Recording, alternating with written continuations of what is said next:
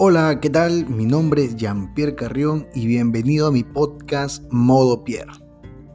Hoy, como ya saben, estamos calentando porque el primero de noviembre iniciamos con algo que hemos llamado Noviembre de Sabiduría, donde cada día del mes de noviembre vamos a leer un capítulo del libro de Proverbios. Así que te invito para que te puedas unir también y estar, y estar al tanto. Hoy vamos a leer Salmos capítulo 1. Así que iniciamos.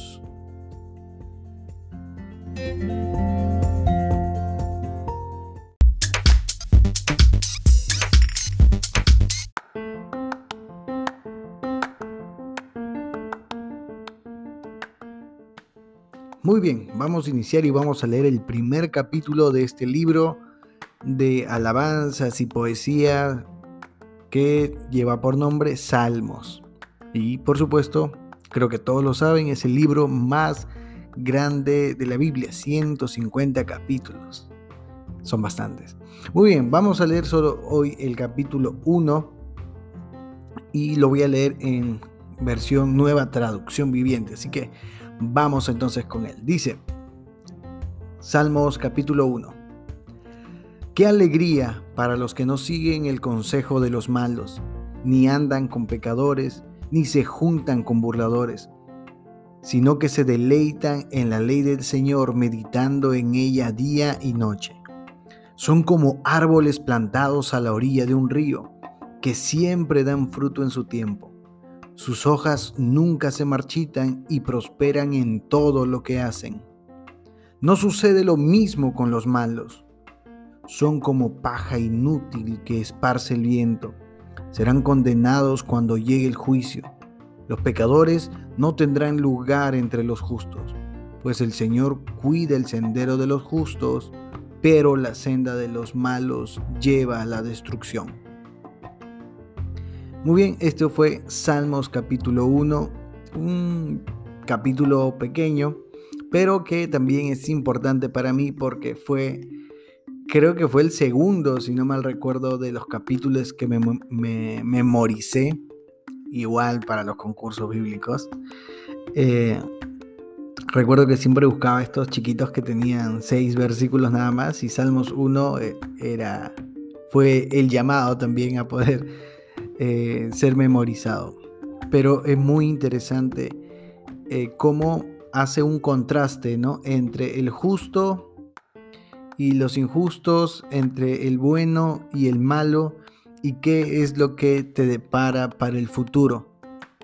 Recuerdo siempre que había una palabra que es eh, bienaventurado el varón que no uno se fue malo, escarnecedores. Ahí está. A veces tengo que acordarme así. En, la Reina Valera la palabra decía escarnecedores y yo no sabía qué significaba escarnecer. Y yo pensaba que era como rasguñar. Y la verdad es que mm, por mucho tiempo lo dejé ahí con solamente creer que era rasguñar o algo parecido. Pero cuando escuché una prédica lo escuché en una prédica acerca del, significado de escarnecer, luego lo busqué en internet también. Y es eh, el escarnecer es el burlarse de alguien con intención de dañarlo, ¿no? O sea, molestarlo, insultarlo, lo que hoy en día conocemos como el famosísimo bullying, ¿no? En mis tiempos había, pero no se llamaba bullying, ahora sí. Entonces, mira, la Biblia nos habla acerca de no juntarnos con ellos, o sea, no ser parte de, el, estar y ser parte de aquellas personas que para su propia felicidad eh, molestan e insultan a otra persona. Y eso fue, eh, me movió, de verdad, porque en mi adolescencia yo era uno de los más molestosos. Bueno, ahora también, pero me controlo, me controlo. eh, y, uno no se da cuenta que muchas veces la diversión de uno puede ser la tristeza de otra persona, ¿verdad? Y llegó el momento en donde tuve que, tuve que hacer ese cambio y dejar de, molestar de manera ofensiva.